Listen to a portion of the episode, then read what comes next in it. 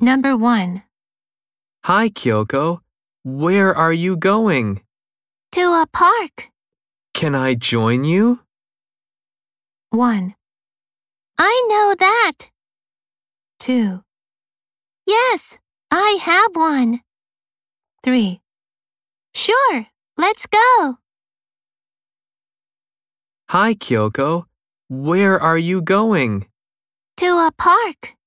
Can I join you? 1. I know that. 2. Yes, I have one. 3. Sure, let's go.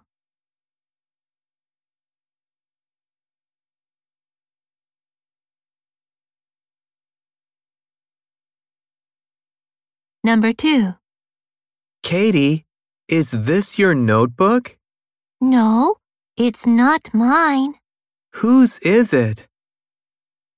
1. I think it's John's. 2. It's the yellow one. 3.